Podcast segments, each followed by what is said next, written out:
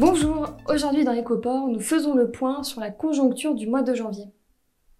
Une chose à retenir, le commerce de porc en Europe s'est plutôt maintenu sur le mois, avec une résorption rapide des reports d'abattage habituels en début d'année, et ce malgré les grèves qui ont touché toute l'Europe. Rentrons maintenant dans le détail, zone de production par zone de production. En Europe, au début du mois, le marché européen a renoué avec les traditionnelles baisses des prix des porcs en lien avec le recul saisonnier de la demande et les retards d'enlèvement des porcs liés aux fériés de fin d'année. Le surplus d'offres en porcs vivants sur le marché a tout de même été rapidement résorbé. Et en France, par exemple, les abattages dans la zone uniport ont progressé de 13% entre décembre 2023 et janvier 2024. La seconde partie du mois a ensuite été marquée par une grande stabilité. En termes de prix, le prix moyen des porcs en Europe s'est légèrement contracté, moins 2,8% en un mois. Les marchés nord-européens ont enregistré des baisses significatives jusqu'à la mi-janvier, avant une stabilisation des cours. L'Allemagne, les Pays-Bas et le Danemark ont vu leurs prix se réduire respectivement de 2,4, 3,6 et 4,6% en un mois.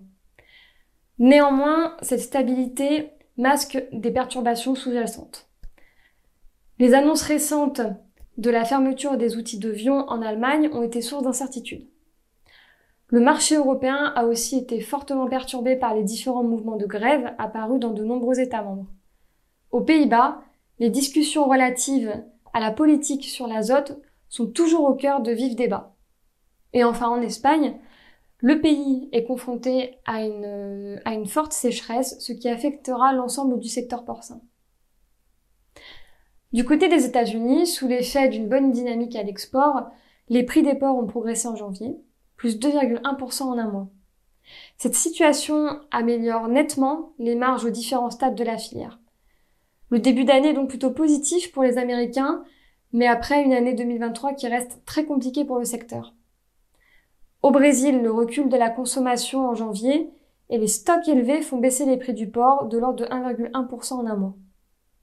Du côté de la Chine, le contexte de marché est toujours défavorable. La demande intérieure reste morose.